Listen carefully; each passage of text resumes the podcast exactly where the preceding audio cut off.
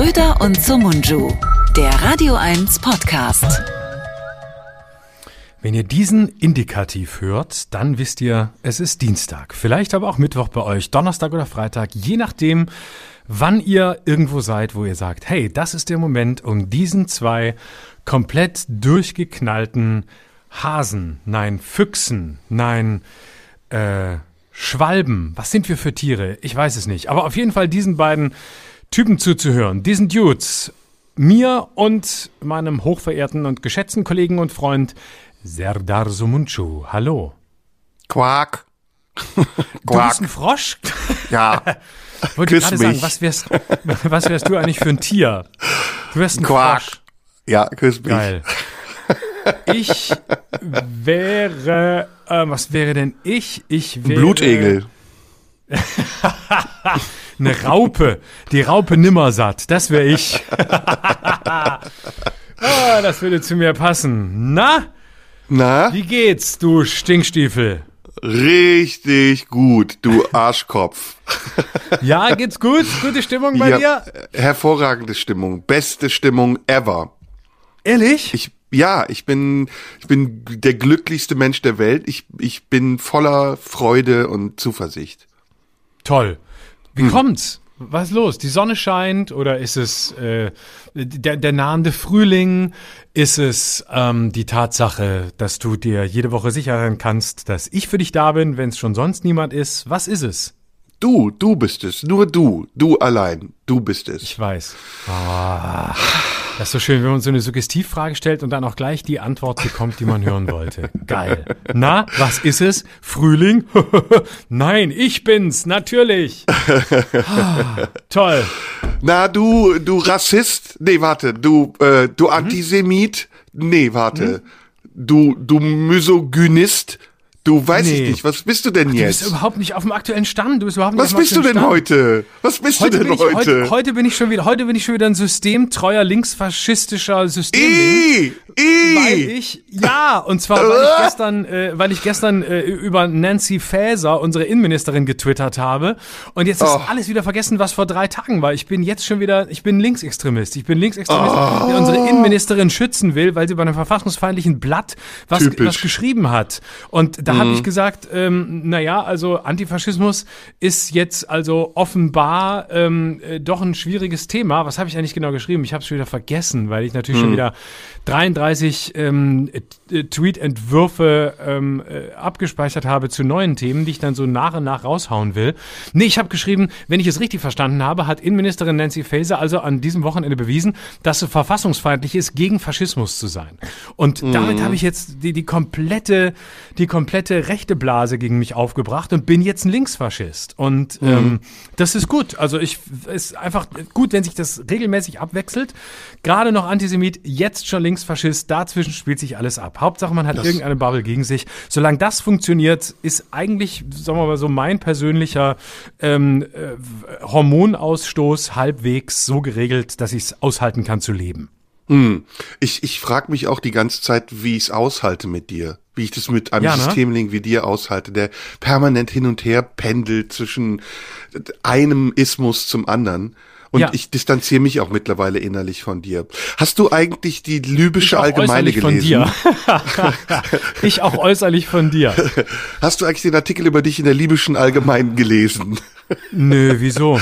Da war ein Riesenartikel über dich drin. Du wärst Gaddafi-feindlich. äh, was, Gaddafi-feindlich? Nee, feindlich. Ich sag jetzt feindlich. Freundlich, feindlich gemischt. Gaddafi-freundlich? Nein, feindlich. Das, ist beides. Ach so. Ach so, ich bin Gaddafi-freundlich. Ja, du Wieso bist Gaddafi? Antisemit auch. Nee, du bist Antisunit und ähm, Gaddafi freundlich und auch ein, ein, ein Spastist. Das gibt's Das sowieso. auch. Ich lese, aber du, ich lese gar nichts mehr. Ich bin in so einem Beckenbauerstadium angekommen, wo ich sage, du wisst, du schreibst doch was er wollt. Ich lese nichts mehr über mich. Es ist mir scheiße, weil ich bin jemand, ich habe die Seite gewechselt. Ich lese nicht mehr das, was über mich geschrieben wird. Ich, ich produziere selbst. Wer schreibt, der bleibt und ich schreibe selbst und seit ich selber schreibe, muss ich nichts mehr lesen. Das ist das Geile. Weil in dem Moment, in dem man Output hat, braucht man keinen Input mehr. Das ist ganz, das sollte man sich merken. Also Input ist nur was für Leute, die nichts rauszuposaunen haben, aber wenn man 24-7 sendet, dann hat man überhaupt keine Zeit mehr für Input und so ein Scheiß. Ähm, und alles in sich reinzusaugen. Man haut einfach raus und die anderen machen irgendwas damit und die sollen dann auch damit machen, was sie wollen. Das ist mir dann völlig wurscht. Ah, ich hab, ich, ich muss Abbitte leisten. Stopp, stopp, stopp, warte. Ich habe äh, letztes Mal zwei Fehler gemacht. A, ich habe gesagt, die jetzt dritte komm, das Armee. ist uncool. Nicht jetzt, oh, Fehler. Äh, Ganz ehrlich, wir machen alle Fehler. Wir wollen die hier nicht korrigieren. Wir sind so geil, dass gar niemand merkt, dass wir Fehler machen. Und im Grunde Okay, machen wir auch okay, keine. Das okay. finde ich jetzt klein von dir. Lass Aber es ich habe. Briefe bekommen. Ich habe Bundesrat mit Nationalrat verwechselt. In der Schweiz. Scheiße, oder? Gibt's da einen Unterschied? Ist für mich alles Ja, ja, das klar. Gleiche. Klar, Gut, in der Schweiz ist, muss es äh, Nationalrat heißen, wo die SVP 25 Prozent hat. Bei uns heißt es auch Nationalrat. Wenn die AfD dann 25 Prozent hat, dann wird es auch benannt. Das war die zweite Hälfte des Briefes, genau. Die SVP wäre gar keine rechtsradikale Partei. Insofern muss ich mich auch nicht entschuldigen. Nee. Grüße in die Schweiz. Äh, ähm, Hitler Grüße in die Schweiz? Nein, Grüße in die Schweiz. So, so würde ich sagen. oder? Nazi-Goldgrüße in die Schweiz. Nazi-Goldgrüße. Nazi-Goldgrüße in die Schweine. Ihr habt unser Geld. Gold. Nazi-Goldgrüße in die Schweineschweiz. Schoki Genau. goldene Nazi-Goldgrüße in die Schweineschweiz. So? In die? Goldgrubenschweiz. Ihr, eure Straßen sind nur, eure Straßen sind gesäubert von unserem Nazi-Gold. So. Genau, scheiß Schweiz. Aber wer so, weiß, jetzt haben wir es je nachdem, gesagt. wer mich, je nachdem, wer mich als nächstes beschimpft, vielleicht muss ich schon ganz bald auswandern in die Schweiz. Ich bin ja wirklich, ich werde so hin und her geworfen hier von den Extremisten dieser Welt, äh, dass Oh ich gar nicht nein. mehr weiß, ob ich nicht vielleicht schon bald in die Schweiz gehen muss. Das letzte Land, wo man sich noch halbwegs aufhalten kann, ohne, ohne irgendwas befürchten zu müssen. Bist du eine Oder? diskriminierte, bist du eine zu diskriminierende Minderbemitteltheit? Nein. Nee, ich bin eine zu diskriminierende Mehrheit. Und ähm, darin Ein weißer, scheißer Altmann. jederzeit, jeder, jederzeit zum Abschluss freigegeben. Und das finde ich auch ganz geil. Ich, ich bin auch, ich bin, alle sind zum Abschluss freigegeben. Und es geht einfach darum, gegenseitig sich abzuknallen. Darum, das Ja. ist das, was in Amerika auf den Straßen passiert, das machen wir einfach im Internet, weil wir keine Straßen haben und weil wir leider auch keine Waffen haben. Ich bin übrigens dafür, dass wir alle Waffen haben dürfen. Ich wäre sehr dafür, dass Waffen legalisiert werden. Wenn Auf Cannabis Twitter. legalisiert wird, dann möchte ich, dass Waffen legalisiert Ach, auf Twitter sind sie doch schon legalisiert, aber das macht ja nichts da. Das blutet ja nicht wirklich. Das liest man halt, aber das ist nicht so geil, wie wenn, wenn so hier, keine Ahnung, es soll überall sein wie in Berlin-Neukölln. Da sind die Waffen quasi legal schon. Man, man kriegt es nur Okay. nicht so mit, wenn man nicht da rumläuft. Und das wünsche ich mir für ganz Deutschland. Ich wünsche mir, Neuköllner Verhältnisse sind bisher auf Twitter und das wünsche ich mir jetzt auch im realen Leben. Das wäre so Jo. mein Ziel dieses Jahr, mir eine Waffe zu beschaffen. Bisschen, ab, so bisschen rumzuballern. Auch mal in die Luft, einfach so, weil ich es kann. Auch um sich Respekt zu verschaffen, ne, finde ich auch. Mhm. Wie geht's dir denn? Mir? Äh, gut. Ich bin, äh, ich fühle mich innerlich und äußerlich lebendig und ähm, bin, wie du weißt, Tag und Nacht auf Twitter und da geht's mir gut. Das habe ich für mich Alter. entdeckt seit einigen Wochen und deswegen, Ja. das ist, das, das hält mich am Leben. Ansonsten versuche ich das Leben zu vermeiden und nicht teilzunehmen, nicht vor die Tür Obwohl zu gehen, mit niemandem zu sahst- sprechen. Obwohl du sahst richtig gut aus, als wir uns gesehen haben. Wir haben uns ja gesehen, können wir ja verraten. Und du Genau, sahst wir haben echt. einmal gesehen. Ich bin einmal, wir Richtig einfach gut beide aus. vor die Tür gegangen. Ja, wirklich? Nein, nein. Fandst du mich geil? Fandst du mich wieder so geil wie Ich am fand dich Anfang? richtig, richtig geil, auf jeden Fall. Ja, du sahst Richtig richtig, gut Du aus. Du sahst bist schlanky, ranky. Du bist echt sexy geworden. Dein Body ist richtig sexy. Oh, danke. Danke, Baby, Mhm. danke. Ach, das tut so gut. Schön. Geh mal einmal raus, kriegst mal gleich Komplimente. Aber ich fand auch, du warst auch sehr, äh, du hast äh, gestrahlt. Muss ich durch deine Ja. Durch? Ach, du warst so gut drauf und ähm, genau. Ich fand es gut. Wir hatten eine, Ich fand's gut. Ich auch. Ich auch. Wir hatten einen Wie sehr fandst du die Abend und haben uns Weinbegleitung? mal wieder face to face gesehen und das war sehr, das war wirklich schön. Und Ein bisschen Wie angefasst. fandst du die Weinbegleitung? Ja, ich habe gut gerochen. Du auch. Du auch. Sehr, du auch. Du hast sehr gut gerochen. An ich habe allen den Wein gar Stellen. nicht mehr geschmeckt. Ja, absolut. Ich habe auch den Wein gar nicht mehr geschmeckt, weil ich immer an ihr riechen musste. Ich konnte den Wein nicht sehen, weil meine Nase bei dir war. Deswegen. Ja, genau. Ich fand die Weinbegleitung. ich, ich mochte die Weinbegleitung. Nee, ich nicht. Ich Ich fand's- fand, diesen ersten roten nicht gut. Den fand ich nicht gut. Und der Ja, hat mir der, zu viel der Lemberger, gelabert. der war nicht so. ja, und Der, der mir Typ von der viel gelabert. Ja. Aber wir haben ihn doch gar nicht zu Wort kommen lassen. Wir haben doch einfach durchgeredet. Wir hatten uns so War das unfreundlich? War das unfreundlich, dass ich gesagt habe, der soll die Schnauze halten und einfach nur einschenken? Mhm. Ein bisschen, oder? Aber war erwartbar. Also es war ja klar, dass, dass er, er hat dich gesehen und wusste, mit wem er es zu tun hat. Und wusste, wenn er jetzt noch zwei Sätze mehr sagt, dann ist die Sache gelaufen. Und das war sie ja dann auch relativ schnell. Deswegen sind wir auch rausgeflogen. Aber ey, mir geht's echt immer auf den Sack, wenn ihr an den Tisch kommt und so. Hier haben wir jetzt ein besonderes Gewächs. Das ist ein ganz kleines Weingut von 50 Hektar und das ist auf Schiefer gebaut und Rosen gebettet. Und der hat eine ganz leichte Note und du sitzt da und sagst, schütte endlich ein. nee, ich mag sowas ja. Ich höre sowas gern, aber ähm, ich bin auch im Varieté groß geworden. Da ist man ja gewohnt, dass das, dass das Essen, das permanente Fressen unterbrochen wird. Dort noch von sogenannten Künstlern, die irgendwas zeigen auf der Bühne, wo man immer denkt, jetzt geh wieder, ich will weiter fressen, du Penner. Ich Bist will nicht deine Jonglage sehen.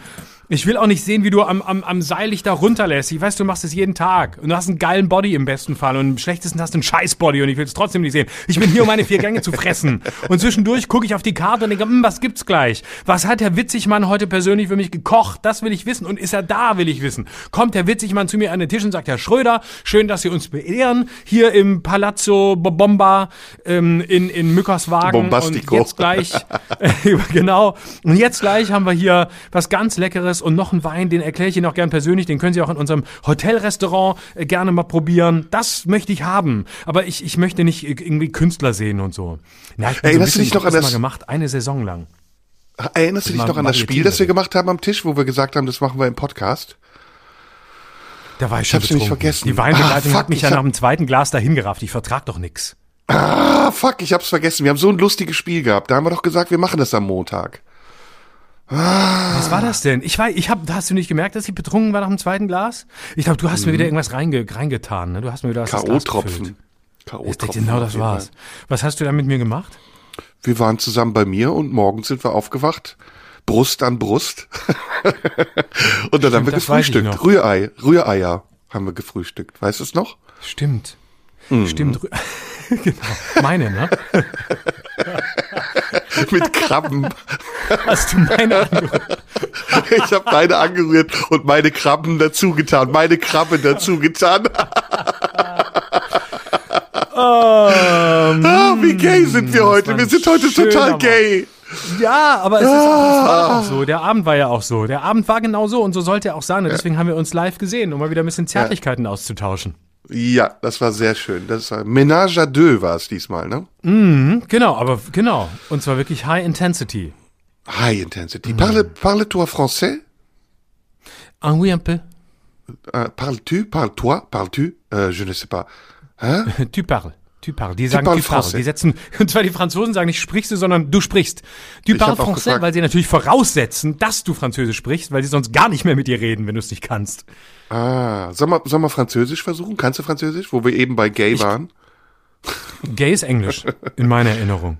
Echt? Und jetzt, ja, jetzt französischer Akzent beim Thema Gay, das ist ein bisschen schwierig. Da sind wir, glaube ich, homophob ganz schnell, wenn wir das jetzt machen. Ich wäre vorsichtig, würde das eher nicht machen. Ich würde jetzt Französisch äh, Dieser nicht mit Gay Podcast in ist ein Verbindung einziger Hindernisparcours geworden. Es ist wirklich ich habe das. Gefühl, Ich wir gehen ich- auf ich wir- Stelzen durch irgendwelche Hütchen. Wir beide haben ja äh, Hip-Hop im Minenfeld. Wir beide haben jetzt nicht so viel Erfahrung, aber ähm, Französisch ist ja was, was es auch bei äh, heteronormativen Beziehungen geben soll. Also dass das also auch Heteros geben, die fließend Französisch sprechen oder es extra lernen, um sich unterhalten zu können, oder gar aus Frankreich kommen und deswegen Französisch machen, sprechen, also Sprache machen. Und so. Weißt Ah, du, welche was- was reden wir uns wieder Nationalitäten? um Kopf und Kragen? Keine Oh nein, nein, nein, Minuten nein, nein, vorbei nein, und nein, schon- Vorsicht. Ah, Vorsicht, Vorsicht, du hast recht. Komm, lass, lass, lass, lass, lass uns anfangen. Normaler Podcast, komm. Ganz normal, ganz, wie immer eigentlich, ganz normal. Ja. Mit, mit, mit, äh, mit, mit einem tiefsinnigen Thema, mit ein bisschen. Pseudo-Intellektualität. Ja. Und ähm, so, das fände ich cool. Aber wir wollten jetzt ja auch unsere Freude Ausdruck geben, dass wir uns gesehen haben. Das haben wir hiermit getan. Jetzt machen wir wieder ernst Mhm. weiter, so als würden wir uns nie mehr wiedersehen, oder? Genau, jetzt machen wir wieder, wie es wirklich ist, nämlich, dass wir uns nicht ausstehen können und dass es natürlich erfunden war, dass wir uns gesehen haben. Jupp, genau. Was ist das Gut. Thema? Schlag vor. Ähm, mein Thema heute ist, ähm, ich habe das Thema äh, Geld mitgebracht, würde gerne mit dir über Geld reden. Äh, weil wir in einem äh, Restaurant, in einer Lokalität waren, ähm, muss man dazu sagen, wir haben uns nicht in, in äh, wir haben uns auf, auf unvermietetem Gelände getroffen. Ähm, wir haben uns in Brandenburg getroffen, einem sehr teuren brandenburgischen Restaurant. Ähm, und zwar in der Nähe von Cottbus, weil wir eigentlich noch in einen Swingerclub gehen wollten, aber dann doch unter uns geblieben sind. Und deswegen habe ich gedacht, würde ich gerne mit dir über Geld reden. Und zwar würde ich gerne mit dir über Geld und Geiz reden. Das wäre so ein Thema, das ich vorschlagen würde, ähm, weil du du ja auch mich hast bezahlen lassen an diesem Abend, was ich natürlich gern getan habe als dein Toyboy. Und ähm, das wäre ein Thema, worüber ich gerne reden würde. Und dann mhm. habe ich noch zwei, drei hier auf der Liste, aber nur, wenn äh, das erste Thema so abgearbeitet wird, dass ich selber das Gefühl habe, wir haben es wirklich final besprochen. Also nicht, dass noch was übrig bleibt. Und ansonsten wäre ich natürlich auch total gespannt ähm, auf, auf deine Themen, was du so mitgebracht hast. Ich habe nur ein Thema. Ist mir eben mhm. im Auto durch den Kopf gegangen, dass ich dir das sagen wollte. Ich wollte mit dir über die 80er sprechen. Oh ja, Cool. Mhm. Äh, da habe ich zwar keine Erinnerung dran, weil ich ja erst äh, 1999 geboren bin, aber wir können trotzdem gern drüber reden. Ich habe viel gehört über die Zeit. Mhm. Mhm. Ja, womit fangen wir an? Mit Geld. Warum willst du über Geld sprechen? Ich habe gedacht, das könnte mal ein schönes Thema sein. Ist, ist, mm. Geld, ist Geld für dich ein Thema? Also ist Geld im Alltag für dich ein Thema? Mm, ja, klar. Ja, klar. Äh, total viel, denke ich, über Geld nach. 70 Stunden pro Woche. Aber wie, wie, wie meinst das du das? Wie, wie meinst du das? Ob ich Geld haben will, ob ich Geld habe oder verwalte, ob Geld mir Angst macht oder Probleme, ob ich das Geld, das auf der Welt verwaltet wird, äh, als Problem sehe? Was meinst du? Letztlich alles. Also die Frage ist ja, ähm, nimmt man Geld wahr unter dem Aspekt der Angst, unter dem Aspekt der Vermehrung, unter dem Aspekt des potenziellen Verlierenkönnens oder ist es einem einfach wurscht? Es gibt ja auch Leute, denen ist einfach egal. Die sagen, solange ich für meine Verhältnisse so viel Geld habe, dass ich halbwegs überleben kann, ist mir das Thema wurscht. Und dann gibt es Leute, die beschäftigen sich obsessiv damit. Also die denken den ganzen Tag drüber nach, die reden drüber, wann immer du mit ihnen redest. Ähm, sitzen irgendwie, keine Ahnung, ähm, vor, vor irgendwelchen, ähm, vor irgendwelchen Aktienkursen oder äh, kaufen irgendwas auf, um es zu verkaufen, haben, haben Autosammlungen und beschäftigen sich andauernd mit, mit Ankauf und Verkauf. Das alles sind ja Möglichkeiten, ähm, sich zu, zum Thema Geld zu verhalten. Also würdest du sagen, Geld ist ein Thema, das in deinem, über das du wirklich permanent nachdenkst und wenn das wirklich so ist, dann in welcher Hinsicht? Hm, ich würde das mal aufteilen in zwei Geschichten. Also die eine Geschichte ist die Geschichte meines Geldes. Und die ist sehr wechselhaft gewesen. Ich habe in meinem Leben, in meinem früheren Leben sehr, sehr, sehr wenig Geld gehabt, bis hin zu gar kein Geld. Und dann ähm, hat sich das stetig verändert, so dass ich heute an einem Punkt bin, an dem ich sagen würde, ich habe genug Geld. Nicht äh, oder genug, ja, sagen wir mal ausreichend. Ich kann gut leben von dem Geld, das ich verdiene. Aber die Zeit am Anfang, die war wirklich hart. Ich habe ganz früh angefangen zu arbeiten. Meine Eltern haben uns äh, kein Taschengeld gegeben. Nicht, weil sie gemein waren, sondern weil sie wollten, dass wir einfach lernen, uns unser eigenes Geld auch zu erwirtschaften. Und dann habe ich angefangen, ähm, Jobs anzunehmen. ähm, ich habe eine Zeit lang Wäschekörbe ausgetragen, so gebügelte Wäsche, weißt du, so Mhm. So Bettlaken, Tischdecken, Handtücher. Und das habe ich jeden Freitag und jeden Dienstag gemacht, zweimal die Woche fünf Stunden. Und ich habe pro getragenem Wäschekorb, ich habe die auch immer mit der Hand getragen, also zu Fuß, habe ich so zwischen 50 äh, Pfennig und zwei Mark bekommen.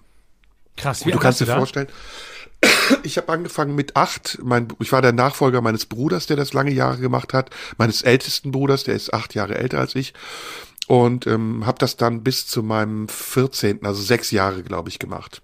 Mhm. Hab bei so zwei Frauen gearbeitet, die hinter so einer Heißmangel standen. Zwei sehr nette Frauen, die heute übrigens, glaube ich, immer noch arbeiten in dieser Heißmangel. Eine davon jedenfalls. Mhm. Und ähm, ähm, ich habe dieses Geld, was ich da verdient habe, gesammelt und gespart, um mir ein Fahrrad zu kaufen und um mit diesem Fahrrad dann später die Wäschekörbe zu transportieren. Und unglücklicherweise ist mir dann, als ich mir endlich das Fahrrad leisten konnte, das Fahrrad am ersten Tag meiner Arbeit geklaut worden. So dass das alles total umsonst war. Ja, und dann habe ich eine lange Zeit immer Jobs gemacht. Ich habe Erdbeeren gepflückt auf dem Feld, ich habe Jeanshosen im Lager sortiert, ich habe bei einer Versicherung gearbeitet und habe Mahnbescheide in Akten gelegt. Also ich habe wirklich diverse Jobs gemacht und ich war immer chronisch pleite. Ich habe mir auch Geld geliehen von Leuten, dass ich ihnen dann nicht zurückgegeben habe. Richtig scheiße, wofür ich mich echt total schäme heute noch. Ähm, dann habe ich aber irgendwann angefangen, Theater zu spielen und der erste Auftritt, den ich hatte gegen Geld, war in Goch im Langenberg-Zentrum, so ein Kulturzentrum in Goch am Niederrhein. Und da weiß mhm, ich noch, hab ich, ich drei, kennst du, okay. Mhm. Da habe ich 300 Mark bekommen, war ausverkauft und äh, dachte, wow, Geld fürs Theaterspielen, das ist ja irre.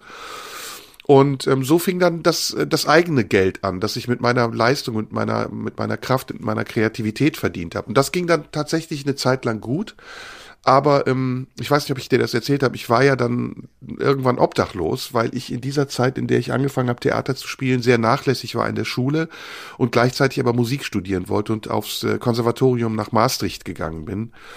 Und äh, das führte zu einem Eklat und zu einem Zerwürfnis mit meinen Eltern. Und dann bin ich im November 1984 rausgeschmissen worden von zu Hause, weil ich mich zwischenzeitlich, äh, ohne es abzusprechen, von der Schule abgemeldet hatte.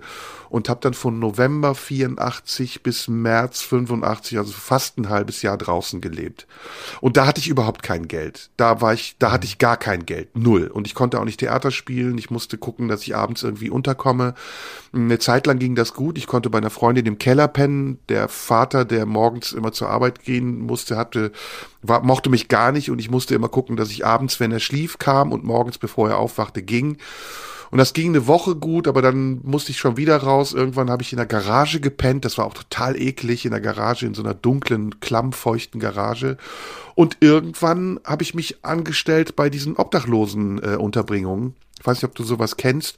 Ähm, mhm. Es gibt da ja eine regelrechte Hierarchie. Ne? Also wenn man obdachlos ist ähm, und privilegiert, schläft man in diesen Unterkünften. Da kann man aber nicht jeden Tag schlafen. Äh, die nächste Kategorie schläft auf den Gittern, wo die heiße Luft rauskommt. Und die ganz, äh, die ganz harten Hunde, die pennen dann im Stadtgarten. Das habe ich dann auch eine Zeit lang gemacht, bei minus zwölf Grad. Ähm, und das war richtig scheiße. Und da musste ich tagsüber auch, um mich aufzuwärmen, in so Supermärkte gehen, wo dann beim Eingang diese heiße Luft war.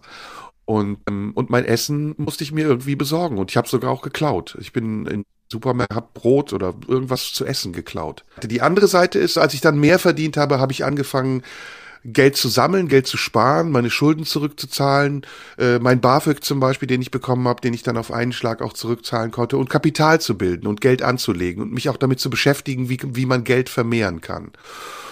Und heute habe ich ein Prinzip eigentlich nur noch, ich versuche mir Dinge zu leisten, die ich wirklich haben will. Und das kann ich in der Regel. Und dann versuche ich mit dem, was ich habe, aber auch glücklich zu sein und nicht immer nach etwas zu streben, was ich gar nicht brauche. Und deswegen spielt Geld für mich heute eine untergeordnete, aber keine unwichtige Rolle. Hm. Interessant. Also ich, ich sehe tatsächlich äh, Parallelen. Ich habe ähm, in meiner äh, Kindheit auch oder Jugend auch kein, kein Geld gehabt. Also ich äh, bin ja äh, alleinerziehend groß geworden und ähm, da war nicht viel Geld. Das war jetzt auch nicht, nicht Armut, aber da war auch nix. Und äh, zugleich ähm, war es auch so, dass ich zwar Taschengeld bekommen habe, aber auch wusste, du kommst da nur alleine äh, durch. Und deswegen habe ich relativ früh auch angefangen, dann, dann zu arbeiten. Und das Erste, was ich gemacht habe, war echt so der Klassiker. Ich habe Zeitungen ausgetragen und zwar so Wochenzeitungen, also keine morgens früh um vier, sondern so Wochenzeitungen, die man dann nachmittags nach der Schule austragen konnte. Und ähm, da bin ich so von Briefkasten zu Briefkasten gelaufen und habe die natürlich überall reingesteckt. Und das war ein wahnsinnig frustrierender Job, weil äh, es waren damals ja schon die 90er Jahre und es war einfach so, dass überall, es kam gerade so die Zeit auf, dass alle an ihre Briefkasten ein Schild klebten, keine Werbung bitte. Und das war für mich natürlich die Hölle, weil meine Magazine waren ja Werbung. Ähm, das waren ja keine journalistischen Erzeugnisse. Also ich die dann in ganz viele Briefkästen nicht reinwerfen. Und dann hatte, hatte man da damals so bestimmte Gebiete der Stadt, die man beliefern sollte. Und da war ich immer froh, wenn wieder ein Neubaugebiet dazu kam, weil da wusste ich, da kriege ich die ganzen Dinger los, weil so schnell sind die nicht, bis sie ihre keine Werbung bitte Plaketten da drauf geklebt hatten. Und dann war ich relativ schnell fertig, ein paar Wochen lang, bis die dann alle so in einem Rutsch wieder alle die Plaketten bekamen. Da konnte ich wieder nichts mehr machen. Und deswegen war das, ähm, war das eine ganz spannende Phase. Und ich habe natürlich tatsächlich das gemacht, was ähm, äh, alle machen, die ähm, irgendwann mal sowas austragen. Ähm, ich habe die Dinger natürlich auch zum Teil einfach weggeworfen, ähm, weil ich einfach die Zeit rumkriegen wollte. Und zwar nicht, weil ich es nicht machen wollte, sondern einfach nur, weil es so frustrierend war, daran vorbeizufahren und an so vielen Briefkästen zu sein, an denen man nichts hinterlassen konnte. Und dann hatte ich einfach keinen Bock mehr. Ich dachte, ja, was soll ich? Ich darf ja auch nicht, ich darf ja auch nicht weiterfahren. Ich kann ja auch nicht die Zeit nutzen und in andere ähm, Stadtteile fahren und dort meine meine Sachen, ein, meine Einwurfsendung hinterlassen, sondern ich muss es ja irgendwo hin tun. Und dann bin ich einfach wieder, dann bin ich einfach irgendwann äh, weggefahren und wusste nicht, wo ich die hinwerfe werfen sollen und bin mit meinem Fahrrad einfach nach Hause gefahren und habe dann in unseren Keller, den wir damals hatten, meine Mutter und ich, habe ich dann nachmittags diese ganzen, diese ganzen Reste von irgendwelchen ähm, von irgendwelchen äh, Werbebroschüren in unserem Keller hinterlassen. Und das war natürlich schwierig, weil ich musste dann eine, eine Weile immer Ausreden finden, warum meine Mutter nicht in den Keller gehen sollte, denn, weil der ja nicht auffallen sollte, dass ich das ganze Zeug nicht wirklich ausgetragen hatte.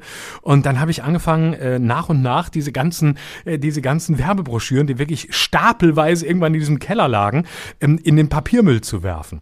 Und bin einfach rübergelaufen und äh, habe die dann so nach und nach eingeworfen. Habe natürlich darauf geachtet, dass es nicht zu viel wird, weil ich immer Angst hatte, dass ähm, irgendein Nachbar, weil wir in einem Hochhaus wohnten, auch zum Müll geht und guckt und denkt, oh, wieso sind denn da so viele Werbebroschüren drin? Wer hat die denn da alle reingeworfen? Denn entweder es gibt eine Beschwerde, dass einer dieser Fahrer da einfach das Zeug reinwirft, statt es zu verteilen, oder meine noch größere Angst war, dass irgendwelche Nachbarn vielleicht wussten, dass ich diesen Nebenjob habe und dann fällt das direkt auf mich zurück.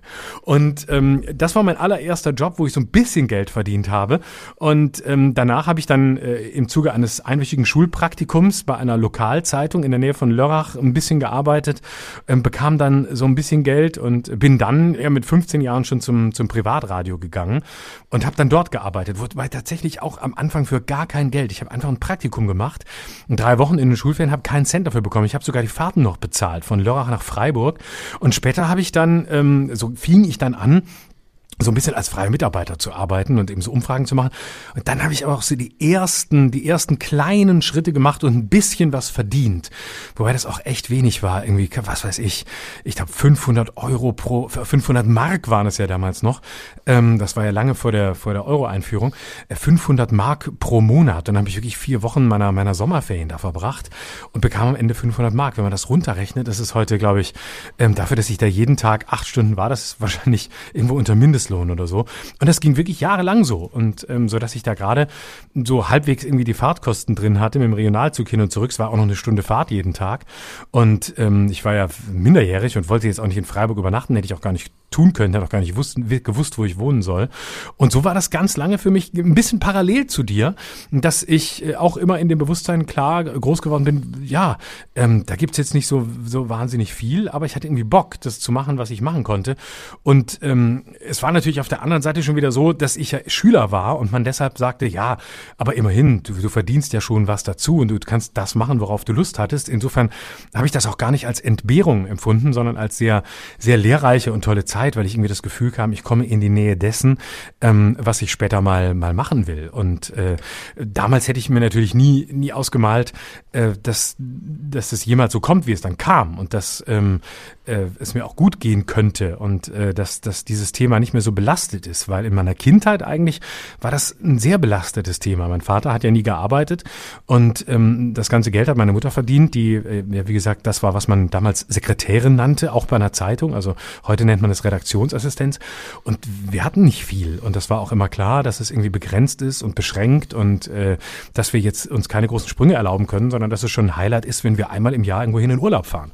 Und ähm, insofern war das für mich immer, war Geld für mich immer verbunden mit, äh, mit einer gewissen, mit, mit Verknappung und mit dem Bewusstsein, ähm, zu gewissen Kreisen wirst du da auch nicht aufschließen können. Also ich erinnere mich noch, wenn wir in der Schule dann uns mit anderen getroffen haben, so Freundeskreis und so, und ähm, dann war immer auch ganz klar, da war so eine Hierarchie, zu wem man dann gegangen ist. Und dann ging man zu denen, die hatten dann ein Haus oder die hatten eine große Wohnung. Meistens hatte man ja dann so ähm, in, in der Provinz ein Haus, das war das Größte. Und dann sind wir da hingekommen, da wusste man, ja, da hieß es dann meistens bei uns, ja, der Vater arbeitet in der Schweiz. Ne? Und da wusste man, der hat irgendwie studiert. Und wenn der studiert hat und in der Schweiz arbeitet, dann haben die Leute auch ein Haus.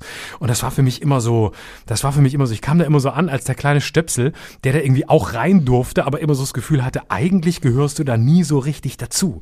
Insofern hatte ich da immer so ein, so ein Verhältnis von, äh, du kannst dich strecken, wie du willst, ähm, eine gewisse, eine, eine gewisse Höhe oder eine gewisse Flughöhe wirst du in der Hinsicht, ähm, wirst du in der Hinsicht nicht erreichen. Es hat aber bei mir umgekehrt, dann im Erwachsenenalter, ähm, auch nicht dazu geführt, was ja bei einigen auch der Fall ist, nämlich dass, wenn sie dann ähm, zu, zu Geld kommen, also zu, zu Geld kommen, das sie haben, aber nicht unbedingt komplett brauchen oder nicht komplett ausgeben müssen, also nicht für den unmittelbaren Lebensunterhalt brauchen, dass sie dann ähm, eben so manisch werden oder so, so fast schon fetischisiert mit dem Geld umgehen. So, ja, es muss dann auch wirklich ständig vermehrt werden oder, oder so ganz ängstlich werden und das so, wie so, wie so, wie so Eichhörnchen so horten. Äh, so, so was Fetischisiertes habe ich äh, im Verhältnis zum Geld, ehrlich gesagt, auf der anderen Seite auch nie erlebt, glücklicherweise.